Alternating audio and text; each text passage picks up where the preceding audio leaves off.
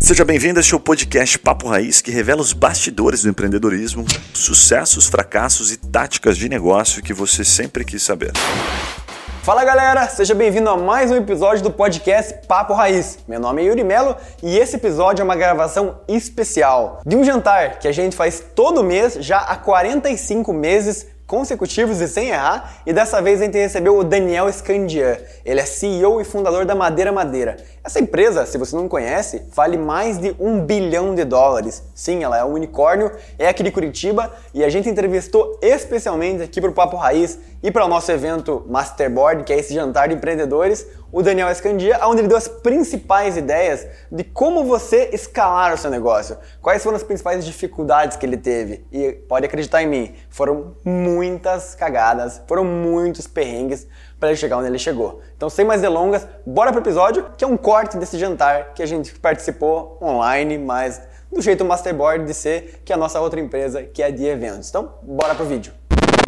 Caindo direto aqui no nosso convidado especial, o cara que vai ser aqui triturado vivo hoje aqui pelos membros do Masterboard.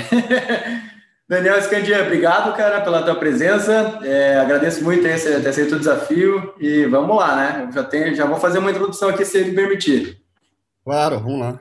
Obrigado Bora. pelo convite. Agradeço, agradeço o teu tempo, agradecemos o teu tempo. Então, assim, o Madeira hoje é, é o maior marketplace aí de imóveis, de, de utensílios, móveis, utensílios para casa, com mais de um milhão de itens aí listados, né? Valuation da empresa mais de um bi aí, depois da última rodada, liderada pelo SoftBank, de 190 milhões de, de dólares. É uma empresa de mais de 1.300 colaboradores aí, uma líder de mercado disparada e uma referência para qualquer curitibano aí de empreendedorismo. Mas isso não foi desde o começo assim, né? Então, lá 14 anos atrás, 15 anos atrás, estavam começando, de certa forma, por acaso até, porque vocês estavam é, reformando um galpão de uma empresa da família e, e tiveram um problema, crise, crise imobiliária 2007, 2008, a empresa quebrou e vocês tiveram que, a partir daí, se reinventar e no meio dessa loucura nasceu Madeira, né? Queria que você contasse, então, como é que foi esse começo. Bom, assim, a gente né, contando um pouquinho aí do meu background, que é um pouquinho diferente do, do tradicional, para vocês entenderem de onde veio essa vontade de adrenalina para empreender, né?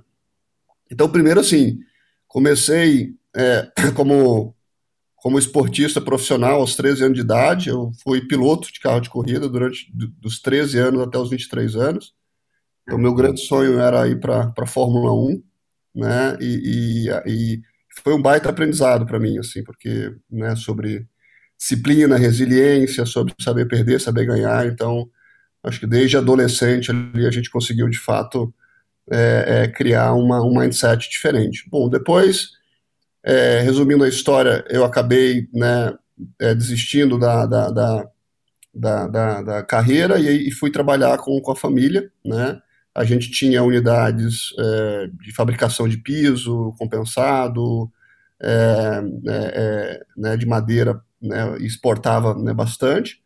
O mercado estava super aquecido, a gente, na época, morava em São Paulo, morou muito tempo no Maranhão, depois moramos em São Paulo, e viemos para Curitiba para poder abrir uma unidade aqui em São José dos Pinhais. Foi quando é, é, a gente acabou enfrentando uma crise do subprime americano, que foi uma das maiores crises mundiais imobiliários, né, e a gente acabou perdendo né, 95% do nosso mercado. E aí foi uma, um perfect storm, que a gente chama, porque é, os clientes não quiseram pagar, né, porque começaram a inventar problema, a seguradora não quis pagar, e aí, enfim, foi um negócio que a gente não, não conseguiu se recuperar no final do dia. E, e a gente, poxa, acabou né, tendo que decidir né, ir para o mercado ou empreender. E a gente viu é, empresas nos Estados Unidos, na, naquela época, né, é, crescendo apesar da crise na venda do online. E a gente viu a oportunidade, né, de, de, de pesquisamos vários negócios, viu a oportunidade de criar um e-commerce né, de materiais de construção, né, usando é, é um, um, formato mais asset-light. A gente viu no, no, na história da empresa familiar é, que sempre teve muitos ativos, né? galpões, equipamentos, e a gente viu que os ativos né, traziam uma, uma inflexibilidade muito grande, né, porque se quiser, queria mudar, queria fazer algo diferente, o capital estava muito emprega, empregado né, na, no, nos ativos.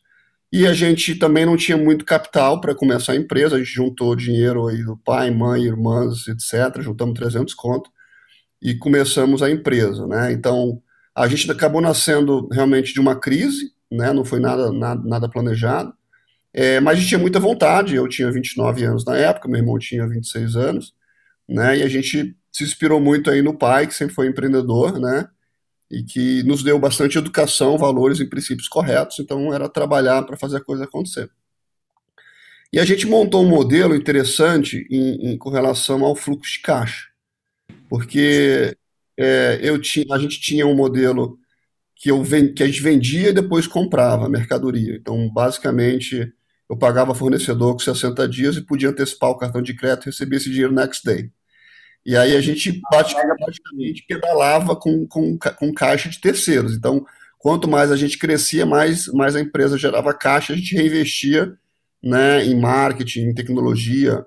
Inclusive, né, é, como, como era uma pra, pra, prateleira infinita, né, o e-commerce, a gente, é, quanto mais produtos a gente cadastrava, mais a gente conseguia né, crescer. E eu mesmo fazia isso. No, né? A gente trabalhava das 8 às, às, às 8. É, e aí, pô, ia para casa, jantava e aí ficava cadastrando o produto das 9 horas até uma da manhã. Isso eu fiz nos primeiros 3, 4 anos né, de, de, de companhia. É, e aí depois, logicamente, né, a gente acabou né, conversando com fundos de, de capital de risco, de venture capital no Brasil, que era uma novidade ainda, né, tinha Monax tinha sido fundada, a gente tinha Confrapar e mais alguns, mais alguns fundos, é, e a gente tentando fazer a história curta aqui, que foi bastante longa, essa, essa, essa, essa conquista, a gente conseguiu trazer é, três fundos, é, né, um fundador, a Kazek, que são os fundadores do Mercado Livre, né, a Monax, que é um dos principais é, venture capital hoje né, do Brasil, e, e a Flybridge, que é um fundo de, de Boston, que tinha muito conhecimento da, da Wayfair, que era nossa grande referência lá nos Estados Unidos, que trabalhava com um modelo muito parecido com a gente. E nessa oportunidade ele também ajudou a trazer o próprio Niraj, que é o fundador da Wayfair, para ser nosso investidor anjo. Né? E, e, nessa época também a gente conversou com, com o Chris Friedland, que foi o fundador da Build.com, mais voltado a materiais de construção, que também se tornou é, é, investidor anjo e aí também board member né, da empresa desde 2012, que ajudou muita gente né, a, a, a gente é, a guiar a gente para o caminho certo. Né? Deixa eu te fazer uma pergunta só, é, antes da gente avançar nesse, nesse ponto, que é assim, é, como que foi o começo, é, quando eu digo assim, eu sei que vocês tiveram uma estratégia muito de MVP mesmo, né? Vocês não tinham uma estrutura, uma tecnologia, um e-commerce automatizado, uma estrutura de logística, né, tudo na unha, vamos dizer assim, né? Qual foi a principal estratégia que deu certo nesse começo e como é que foi de fato, assim? Como é que vocês estruturaram desde o famoso MVP até virar uma empresa mais estruturada? É, bom, no começo, você mesmo falou, a gente né, vendia o almoço para comprar janta, né? Não tinha muito caixa, a gente Inclusive teve num período né, é, fraudes de cartões de crédito, que não era muito sofisticado na época, os antifraude. A gente, inclusive, nesse meio tempo, a gente teve que vender o apartamento das nossas irmãs para poder botar dinheiro em caixa e, e, a gente acabou tendo que pagar isso, né, em, assumindo uma dívida né, de quatro anos. É, assim, o que a gente o modelo de fluxo de caixa, né, que, que eu, que, eu, expliquei agora há pouco, foi o que realmente fez com que a, a, madeira tivesse um diferencial, né, porque eu conseguia é, é, né, pagar o fornecedor né, com mais prazo e conseguir né, antecipar né, o cartão de crédito. Então, isso, essa pedalada que a gente conseguia fazer foi o suficiente para a gente poder conseguir crescer a companhia é, sem precisar né, de, de, de mais investimento. É, a gente teve um, um, um, início muito difícil, porque como a gente tinha uma, uma participação na empresa, na, da família, e essa empresa quebrou, a gente não conseguia abrir conta em banco. Né? Assim, eu fui no Itaú, eu fui querer abrir conta, falei, cara, preciso abrir conta para receber dinheiro. Falou, cara, não vou abrir a conta. Falei, cara, não quero crédito, eu quero só abrir a conta. Né? E, e foi assim, por isso que eu, eu, até brinco que a gente começou do menos um, assim, porque né, a gente, né, com, com, com, com nome, acabou ficando com o nome sujo, né, durante, durante um tempo, e a gente não conseguia, né, abrir conta em banco. Então, é, e fora isso, a gente tinha que convencer fornecedores né, a trabalhar no modelo né, sem estoque, né, vender para uma loja 100% online, então não existia uma loja 100% online. Eu falei, cara, você tem que montar uma loja física para poder te vender e você também pode vender no online. Eu falei, cara, mas eu não tenho loja física, eu só tenho loja online. Então, às vezes eu fazia quatro, cinco reuniões né, com o fabricante para o cara deixar eu vender. Assim, não, é, não era que, sabe, era um pedir favor mesmo, né, é, é, e eu convencia, olha, esse aqui é um modelo nos Estados Unidos, tem uma oferta, vai acontecer isso, aqui é o futuro, né, e, e, e convencia as pessoas a abrir uma linha de crédito para mim, 50 mil, 100 mil reais, para eu poder vender, né, e depois ia pagando. Aí, com, conforme a gente foi crescendo, a gente foi né, pagando, as pessoas foram abrindo mais crédito. O que eu fazia também para abrir mais crédito, eu abria mais fornecedores. Então, então, quanto mais fornecedores, eu diluía o risco né, e conseguia né, abrir mais crédito. Mas foi Não. muito difícil assim, no, no, começo. Só pegar um gancho aqui que você está falando, tua fala, porque hoje a gente está vendo um momento todo mundo muito ansioso, principalmente os mais jovens, né, querendo um resultado muito rápido. A pergunta é bem simples: por que, que você insistiu tanto assim quando os fornecedores nem queriam que você vendesse, né? Você tinha que falar com cinco para vender. Hoje é muito mais fácil, né? Hoje todo mundo deixa vender. Por que, que vocês insistiram tanto? Onde é que vocês olhavam? Assim? Vocês sabiam, vocês tinham certeza vocês estavam pisando? É. Primeiro vem a necessidade, né, cara? A gente começou o negócio, colocou o, o, resto do dinheiro que a gente tinha, que não era muito, né? E, e, eu até brinco, quando você não tem muita opção, né, muita coisa legal acontece. Então, basicamente, a gente não tinha muita opção. A gente estava all-in naquele negócio e tinha que fazer acontecer. Então, assim, é, é, a gente tinha muito entusiasmo, vender para os caras, né? Pô, dá uma chance para gente, né? E, e, as coisas foram né, acontecendo né, devagarzinho, até que tomou uma proporção que todo mundo pô, começou a acreditar, entendeu? No, no, resumo é isso, assim, é, é, é logicamente é, a gente teve uma escola muito grande do pai, né, que foi empreendedor, então a gente sempre, desde os nove anos de idade, a gente participava de reuniões no sábado, domingo, então assim, era um negócio meio comum para a gente trabalhar bastante, né? É, até, cara, no começo, assim, foi insano. A gente trabalhou, a gente trabalhava 21 horas por dia, né? É, no começo, a gente, além de bater o recorde de 46 sábados seguidos que a gente trabalhou. Então, assim, era, tava com muita vontade, tava querendo fazer, tinha uma galera, né, comprada com, com, com a ideia, né, e, e, e e foi muito esforço, assim, eu, eu, eu achei, assim, eu sempre falo que no início, assim, é muito mais, muito mais esforço do que talento, tá? Então a gente conseguiu né, conquistar o talento durante, né, o percurso, né, então a gente viu que, né, tem até uma frase do, do fundador lá do McDonald's, daquele filme, né, que o, que o, o, o hard work beats talent, né, então assim, é, persistência beats talent, então assim, é, é, fazer as coisas diferentes, tentar fazer as coisas né, de novo, errar, acertar, aprender, não desistir nunca. É, foi uma das coisas que eu aprendi no esporte também, porque no esporte você perde muito, né?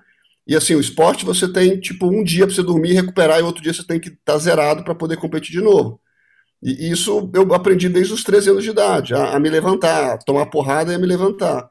E foi um grande ensinamento o esporte para mim. Então eu acabei levando e trazendo isso para a companhia e para a empresa. Fala galera, aquela pausa rápida para te fazer uma pergunta. E se você ou a sua empresa pudesse ser mentorado por alguns desses empreendedores que passam aqui pelo Papo Raiz? Ou se os seus produtos ou serviços fossem divulgados aqui para o nosso público nichado de empreendedores de diversos portes e segmentos? Gostou da ideia? Fala com a gente pelo Instagram Papo Raiz que eu te explico melhor essa oportunidade. Voltamos ao episódio.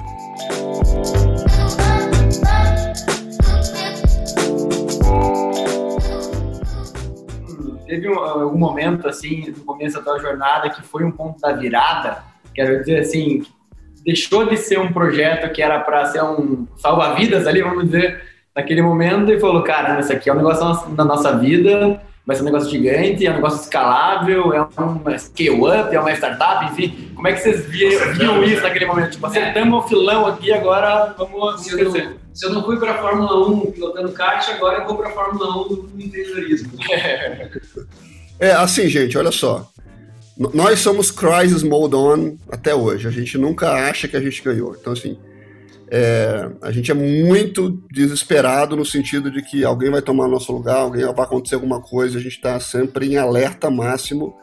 A gente até tem um Bernardinho do vôlei, que é o nosso coach aqui de pessoas e cultura, que se juntou ao time, e, e é Crisis Mode assim, a gente nunca acha que, que for suficiente. Lógico que tem, quando você né, consegue trazer mais caixa para a companhia, né, é como se você tivesse um paraquedas maior, né? Ou seja, se você faz um projeto, né, e, e, e arrisca em, em, dar errado e você tem um parachute, né, você tem um paraquedas para poder não se esborrachar no chão, o, quanto mais capital você tem, maior, maior, maior o paraquedas. Então, tem até um livro bacana que, que é o do Jim Collins, é o Great by Choice, que ele, que ele analisa várias empresas né, durante um período e que fala o quanto essas empresas que possuem uma, uma um colchão de caixa né, é, é, se, se beneficiaram das crises, da, da, do azar, da sorte.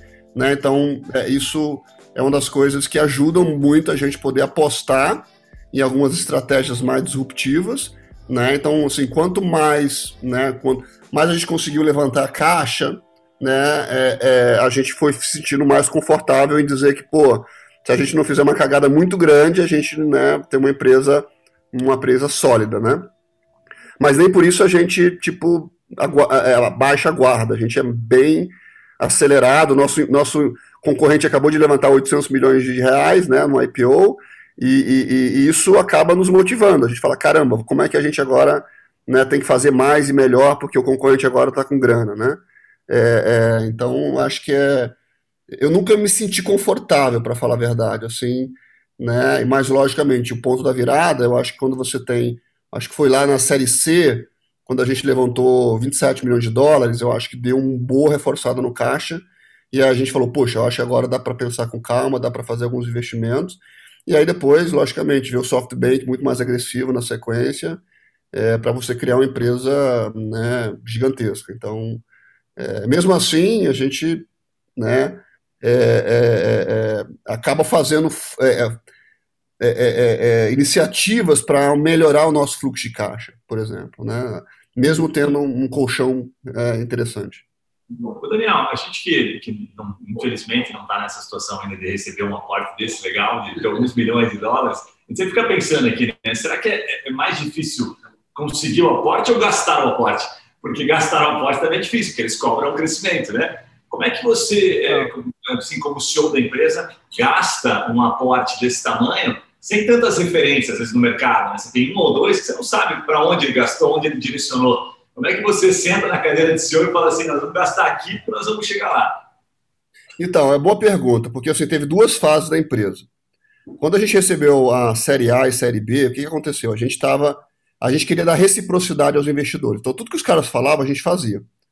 Mó cagada do mundo, porque assim, o cara não está sentado na sua, o cara não está sentado na sua cadeira para saber o que, quais são os problemas, os gargalos e a infraestrutura que você tem. Sim. A gente fez um monte de cagada, queimou um monte de caixa, tivemos que fazer uma rodada, se diluir mais, entendeu? Então, esse foi um primeiro momento, assim, você quer dar reciprocidade. O cara falou, cara, o cara investiu em mim, eu tenho que fazer o que o cara está falando, né? É, não que o cara não tenha uma boa intenção, mas às vezes o cara fala num timing errado. Você tem que fazer um negócio, mas o timing não é aquele momento, talvez é seis meses, daqui um ano, entendeu? E aí você escuta muita gente inteligente fazer, falando, e você quer fazer tudo, né? O que o cara quer. Então, isso eu aprendi, né, na série A, na série, na série B, e que eu não poderia também fazer uma nova rodada de investimento precisando de muita grana. Né? E aí, eu, quando eu comecei é, é, a fazer essa terceira rodada de investimento, eu não precisava tanto da grana e consegui negociar, por exemplo, muito melhor. É, hoje, os investidores me pressionam muito né, para usar o caixa, para botar o caixa para rodar. Né? É, e a gente investe, a gente investe bastante. É, é, porém, eu aprendi lá no, no, no, passado e com o Jim Collins né, que é bom sempre a gente ter um buffer de grana quando, quando vier, vira oportunidade ou quando o nosso concorrente né, acaba ficando mais, mais forte. É, então a gente, logicamente, tem vários pontos estratégicos que a gente investe que funcionou muito bem para a gente no passado. Por exemplo, é, aumentar categorias e aumentar canal de venda sempre foi um gerador de caixa muito grande para a gente. Então, como que a gente pode fazer para aumentar mais canais e para aumentar mais categorias para que a gente consiga né, crescer? E aí você tem né, a infraestrutura para poder fazer com que isso aconteça. Por exemplo, 2018, a gente trabalhava com transportadoras terceirizadas e os caras na Black Friday sumiram com 30 mil ordens de compra nossa, pedidos de cliente. Um caos. É, e aí, em fevereiro, fevereiro de 2019, a gente né, é, convenceu o board para montar um operador logístico próprio. Então, a gente, com, com a anuência de que a Wayfair tinha feito isso nos Estados Unidos, a gente vai montar um operador logístico da Madeira Madeira. E foi quando a gente começou a montar uma equipe, trazer gente do mercado. E aí montou, porque era uma infraestrutura necessária para poder aumentar o canal e aumentar as categorias, né, na, na, proporção que a gente já tinha feito isso no passado. Então, hoje eu gosto muito de, de, né, de investir muito na infraestrutura das coisas, porque elas, né, elas são mais inteligentes do que, às vezes, você gastar, torrar dinheiro, por exemplo, em marketing, crescimento porque a infraestrutura vai ser muito mais saudável né, e faz muito mais sentido né, no longo prazo, no né, investimento que você acaba né, durando. Por exemplo, a gente fez agora, vai fazer investimento em lojas físicas, mas é um modelo muito asset-light, é um modelo né, de guide shop, que é uma loja mais compacta, que a gente consegue é, é, é, explorar o canal offline, que é 90% do nosso mercado, 10% é online, 90% é offline. Então a gente consegue aumentar o nosso mercado em 10 vezes, mas uma estrutura mais a satellite, que depois eu explico como que a gente né, acabou desenvolvendo esse formato. Pois só pedir para você falar aí, o que, que você identifica na pessoa que transforma, que você vê que, pô, essa pessoa é um bom líder? Uma principal, que você fala assim, ou uma coisa de exclusão, uma de, puta, cai fora desse cara, ou uma que você fala, puta, aqui tem alguma coisa boa. Cara, três pilares para mim é montar time, cara, ter um discernimento e, e, e ler pessoas como ninguém os valores e os princípios corretos, porque não é negociável isso também, por fazer da forma errada, e, e, os valores corretos né, é um negócio que funciona né, muito bem de longo prazo, entregar. Tem que entregar. Né? Então, assim, são três pilares. Né? E uma das coisas que eu não comentei, há sete anos atrás, a gente tomou a, a decisão de não contratar ninguém pelo currículo. Eu, a gente não entrevista com currículo, não interessa o currículo para a gente. Pode contar a história, mas a gente né, contrata as pessoas pelo perfil, a gente contrata as pessoas pelos valores, pela, pela, pela capacidade né, de, de lidar com frustrações, né? Então é, a gente vai muito mais, né, num, porque as coisas mudam muito rápido. Então, assim, o que você sabe não quer dizer que vai que vai funcionar daqui a seis meses, né? Uma das coisas que assim é, se o cara quer perder a credibilidade comigo, o cara fala, ai, cara, eu tenho 20 anos de experiência com isso, então você tem que confiar em mim. Uhum. Eu falei, cara, assim, todo dia 0 a 0 Todo dia 0 a 0 Não tem um dia que não é 0 a 0 Não me interessa que você ganhou, que campeonato você ganhou ano passado, todo dia tem que ser 0 a 0 Perder a humildade. É o, primeiro, é o primeiro momento que você vê a pessoa fracassar, porque ele não vai, vai parar de aprender, né? Então, assim, e realmente é uma, uma briga diária, né, de, de tentar explicar para as pessoas, né, de que elas têm que estar com a cabeça aberta, não podem perder a humildade, tem que entregar, tem que saber montar time, né. Muito bom. Mas é parte do nosso trabalho. Boa. Trocando aqui um pouquinho. Fácil, essa parte é fácil, né? É. Trocando um pouquinho de, de, de assunto aqui, Daniel, assim, uma startup, né, e uma empresa de alto crescimento, como a Madeira foi, fez esse crescimento astronômico nos últimos 10 anos aí, é, sempre tem muito erro, né? Você acaba, obviamente, sempre tendo que reconstruir a empresa várias vezes, sempre tendo que passar por momentos que de muita incerteza, a gente brinca até às vezes, né, que o empreendedor de alto, alto crescimento só tem dois sentimentos, né, o terror e a euforia, né? então, assim, queria que você contasse um pouquinho de principais fracassos, os principais erros, ou as principais é, é, coisas que deram errado que te levaram aos maiores aprendizados, ou os momentos mais difíceis que vocês passaram aí na, na história da madeira? É assim, cara, para mim eu consegui é, olhar o erro com, com realmente o lado cheio do copo, assim. E depois eu, depois eu li um outro livro do Ray Dalio, que é um grande é, investidor americano, que ele fala que progresso só existe na dor e na reflexão. Então a gente aproveita muito quando a gente erra. A gente, tipo, se martiriza, cara, puta merda, não vamos errar de novo, entendeu? A gente tem que sofrer com o negócio para nunca mais né, cometer o mesmo erro. Mas o erro é uma das coisas mais importantes, é uma forma melhor de aprender. Né?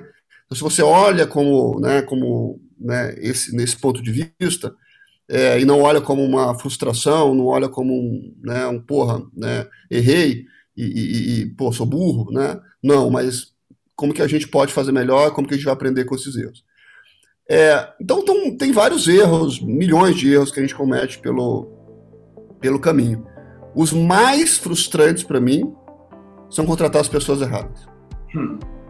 Cara, isso é uma coisa que, sabe, eu não consigo, assim, eu sofro mesmo bastante quando te aposta nas pessoas e realmente você, de alguma forma, contratou um líder errado. Às vezes o cara te vende um negócio, você tem, o cara tem um, um hard skill top, isso o cara vai resolver o meu problema, entendeu? E aí quando entra, puta, estraga, né, né, é, geral.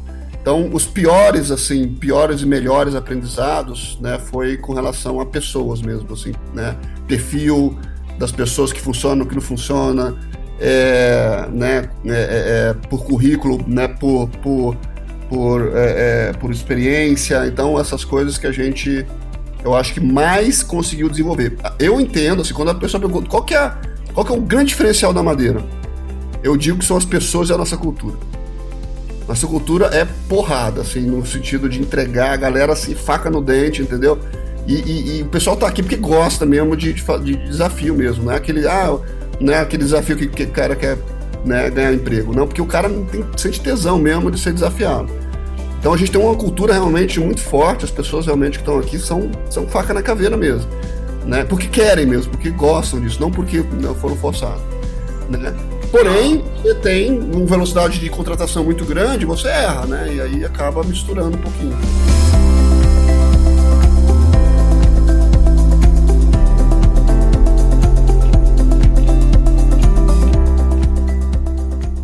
Pegando sobre exatamente isso que você está falando, assim, acho que todo mundo que é empresário, empreendedor aqui, principalmente no grupo, assim, já foi traído por uma confiança de um colaborador do time ou né, por uma pessoa que acreditava muito e como é que você faz para não, não perder esse entusiasmo, assim, de falar assim, putz, acabei de ser traído pela confiança de uma pessoa, mas ainda a próxima vai ser, vai ser essa pessoa que vai resolver. Assim, como é que você faz para manter esse otimismo?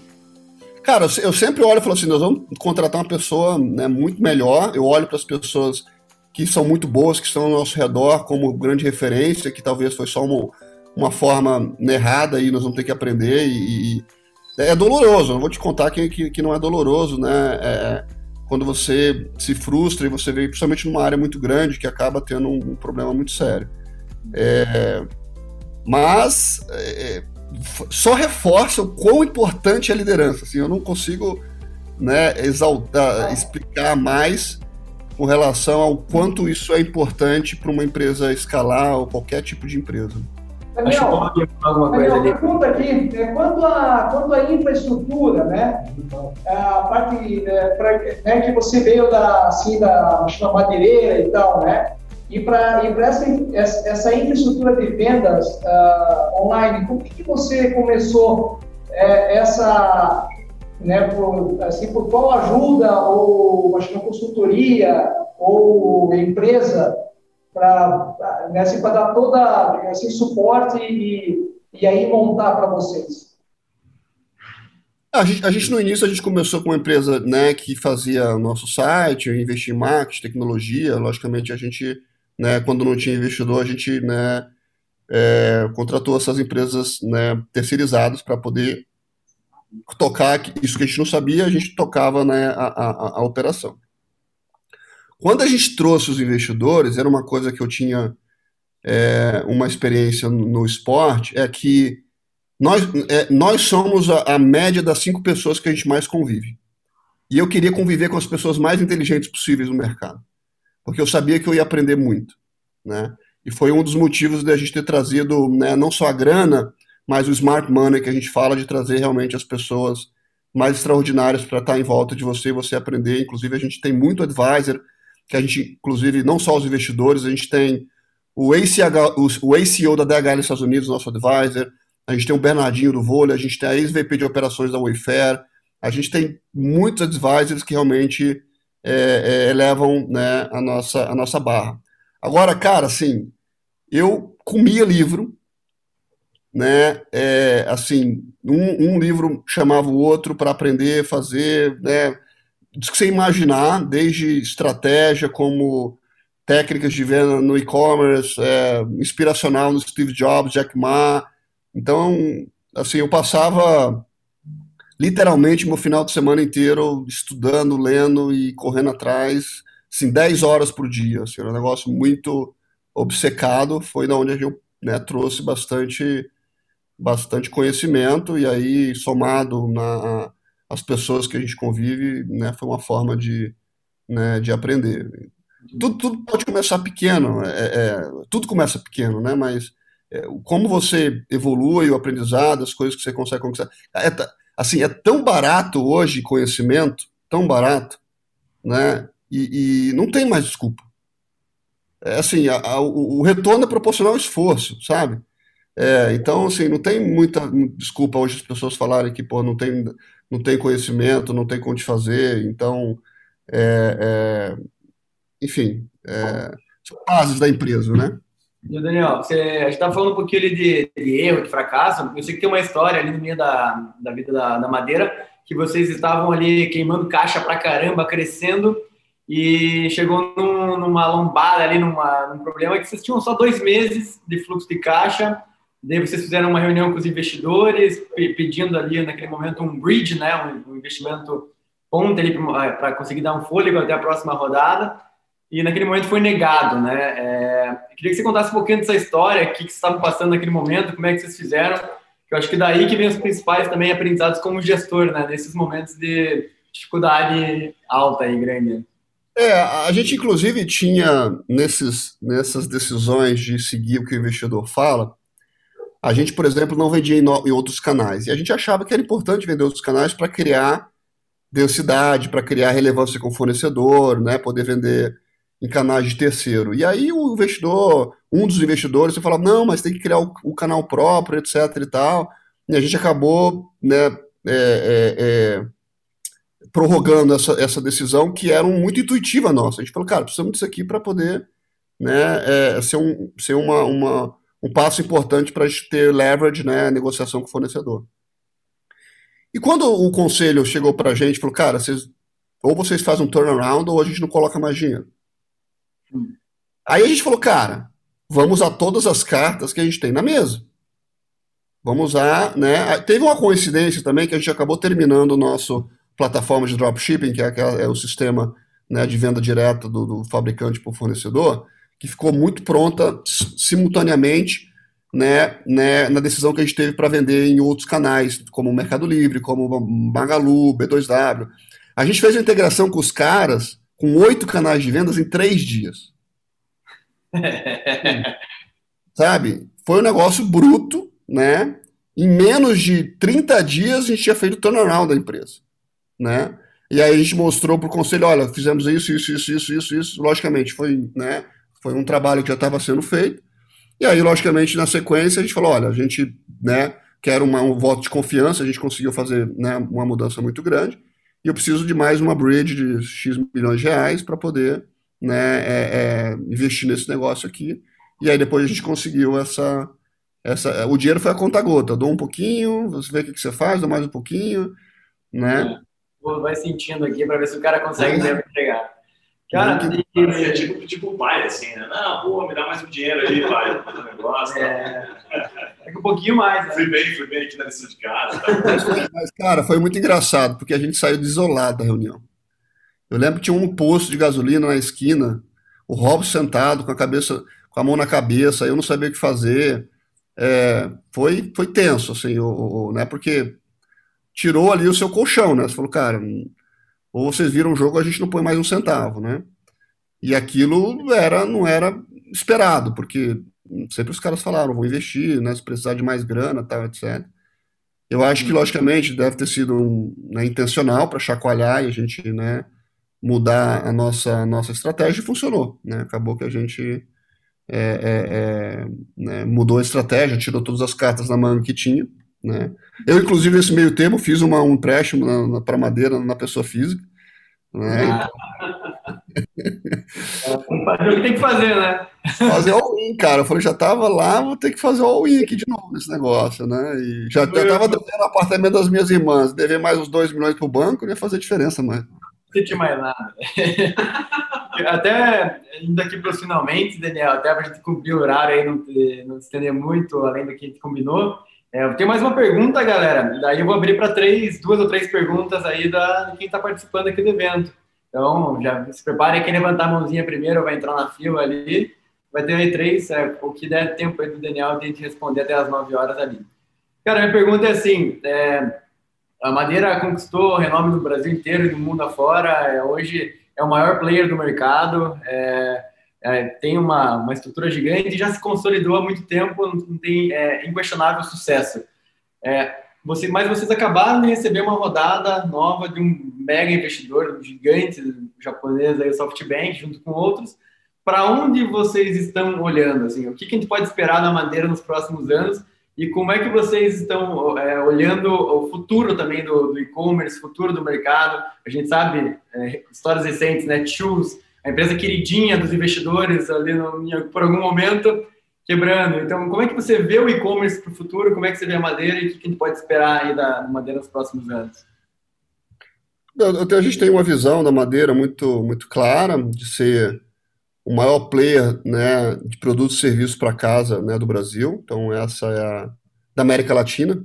Né? Então, a gente pretende né, conquistar né, o Brasil primeiro, no estilo Amazon, que a gente já falou, ter um market share absurdo né, para poder ter realmente muito poder e poder é, realmente entregar uma experiência né, incrível. A gente tem um propósito muito bacana, que é, é fazer com que as pessoas né, montem sua casa de uma forma diferente e, e de acessível. Né? Então a gente é, tem uma. Tudo que a gente consegue de produtividade, de ganho de escala, a gente repassa para o consumidor final. Né?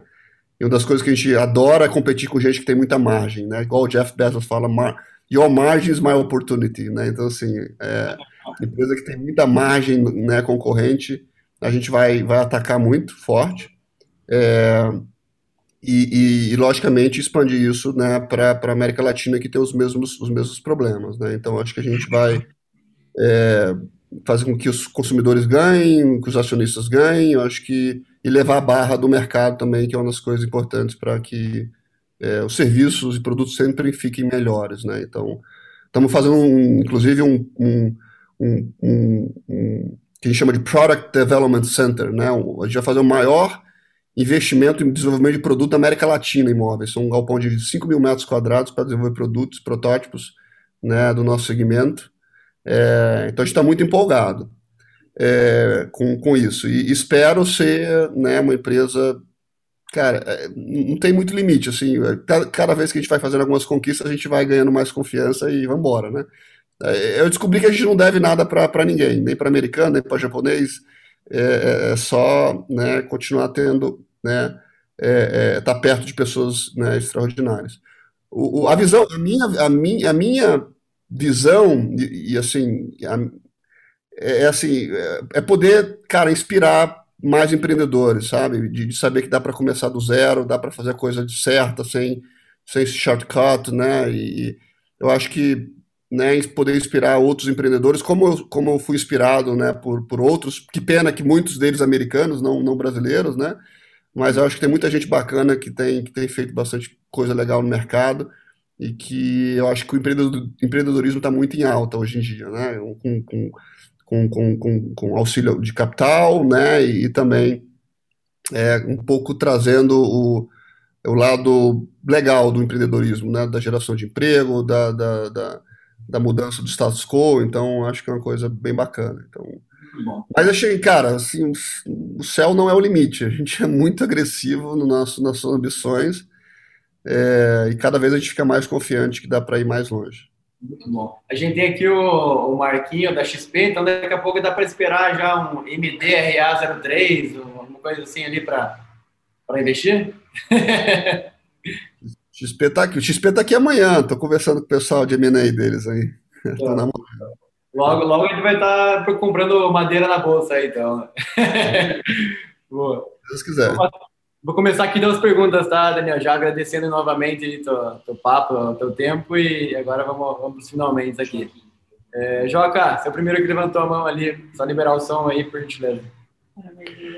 Olá, Daniel, tudo bem? Ah, antes da pergunta, um pouquinho do contexto. Eu sou da Ponto Design, a gente é uma agência pequena de, de marketing digital e branding.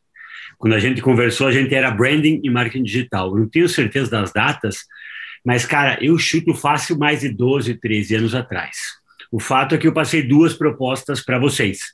Né? Vocês pediram proposta e, e eu passei proposta e não fechou. Uma foi de. 12 anos atrás eu não tinha dinheiro, cara, não podia contratar mais ah, mas eu, mas eu sou barato hoje. Imagine naquela época. Mas enfim, mas o fato é que eu acho que eles trabalhavam, vocês não tão barato que vocês. Eu acho que a primeira vez que me indicou foi a Opus, que era uma agência relativamente grande, e eu, e eu era focado em design, era uma questão de marca, acho que vocês estavam redesenhando a marca.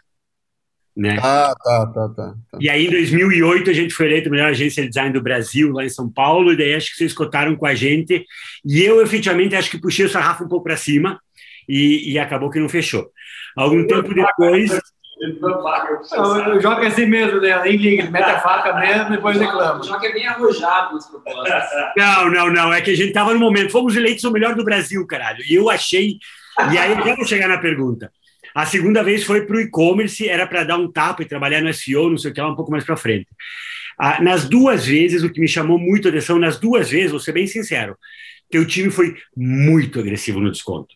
Ah, hoje eu tenho uma política de desconto um pouco mais coerente, depois de 20 anos, estou começando a aprender que precisamos de dinheiro para pagar as contas, mas eu dava desconto, só que o pessoal pediu muito desconto. Mas é muito engraçado porque duas coisas ou três coisas eu percebi. Primeiro, todas as pessoas com que eu trabalhei, estamos falando, sei lá, eu chuto 2009, 2010, cara, pessoas extremamente competentes e com uma agressividade, mas agressividade no sentido de conseguir muito. Ah, eu lembro até hoje, foi a primeira pessoa que me disse, cara, eu tenho meta do que eu posso gastar, me ajude que eu te ajudo e vai ter mais coisa aqui. Ah, e, e, tipo, não era o gerente, o coordenador, era alguém que estava pedindo orçamento de, de redesenho de marca, né? Então, as duas vezes foram excessivamente agressivos, porém muito competentes. O que você já mais ou menos comentou um pouco que efetivamente teu time é faca na caveira. as duas coisas que me chamaram a atenção, eu queria saber se você pode comentar um pouco assim. É coincidência ou é um valor desde o começo? Como é que foi construída essa cultura? Foi construída ao longo do tempo ou já desde o início era mindset de piloto? Eu também me aventuro um pouco em em corridas gentleman drivers, assim. Dirigi um F1 no sul da França uma vez, só para você ficar com inveja. Acho que é a única coisa que você ainda não fez, mas eu te mando o link, você consegue fazer também. Mas eu dirigi uma, a Benetton do Alonso no sul da França uma vez. Mas a, é, é uma coisa desde o início da empresa, ela vê essa cultura de ser um pouco mais agressivo, de, de tentar buscar sempre mais? Vem sendo construída ou, ou nasceu com a empresa já?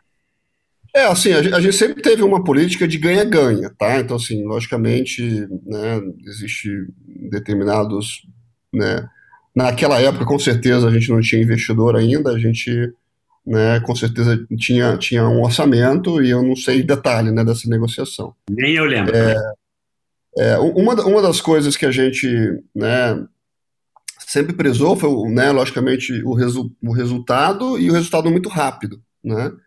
É, que era muito necessário para poder, né, enfim, crescer como a gente vinha crescendo. A gente sempre é, ajudou né, as pessoas, mas o relacionamento nosso foi sempre muito ganha-ganha. A gente, tanto é que você faz uma pesquisa né, com os nossos fornecedores, a gente tem não tem aquele negócio de que ah, se você não me der um desconto, eu vou parar de vender você. Pelo contrário, a gente nunca abordou dessa forma, né? Então, talvez, não sei como é que foi o, a, a, o detalhe dessa, dessa negociação. Mas a cultura ela foi evoluindo ao longo do tempo, né? Porque a gente viu que a, a pessoa que tinha mais energia, que tinha mais atitude, que fazia a coisa acontecer, era a pessoa que se dava melhor no nosso, no nosso, no nosso ambiente. Então, cultura nada mais é uma, uma, né, uma um grupo né, de pessoas que, que compartilham os mesmos valores e os mesmos, os mesmos propósitos, né? Então, é, e isso foi evoluindo, né, logicamente, ao longo do tempo. Então, e vai continuar evoluindo. Né? A gente está aprendendo, né, com os erros, com os acertos, o que, que funciona, o que não funciona, por cada etapa da companhia. Só, só um comentário, não foi uma reclamação, tá? Não, é não, sei. É uma coisa que me chamou muito a atenção e me marcou, cara, já tem 20 anos de empresa, sei lá quantas propostas eu passei, mas eu lembro que eu, desde o início, queria trabalhar com vocês, que me chamava muito a atenção. Hoje a, a gente é investidor anjo de algumas startups, tem conselhos desse pessoal, então é, é mais comum, mas a, a, não sei se agressividade é a palavra, que eu acho agressividade legal, cara, mas a, a assertividade da, da, das pessoas com quem eu falei, e, e, não era nem middle, era tipo, sabe, analistas, cara. Chamou Legal. muita atenção, cara. Parabéns. Tá bom, valeu. E aí, galera, seja bem-vindo de volta. Espero que você tenha curtido esse episódio. Eu, principalmente, fui muito inspirado por esse cara. Eu tenho certeza que vários aprendizados que ele me passou eu vou levar para os nossos negócios e vou conseguir ter mais resultado. Se você também curtiu, se você achou que entregou resultado, que entregou conteúdo para você, não esqueça de se inscrever nesse canal, porque é muito importante para nós e também para você ficar por dentro das últimas novidades e, obviamente, curtir esse vídeo, passar para os amigos, divulgar, que é só assim que os principais conteúdos, os conteúdos que realmente fazem a diferença, são disseminados. Valeu, até a próxima, Falou!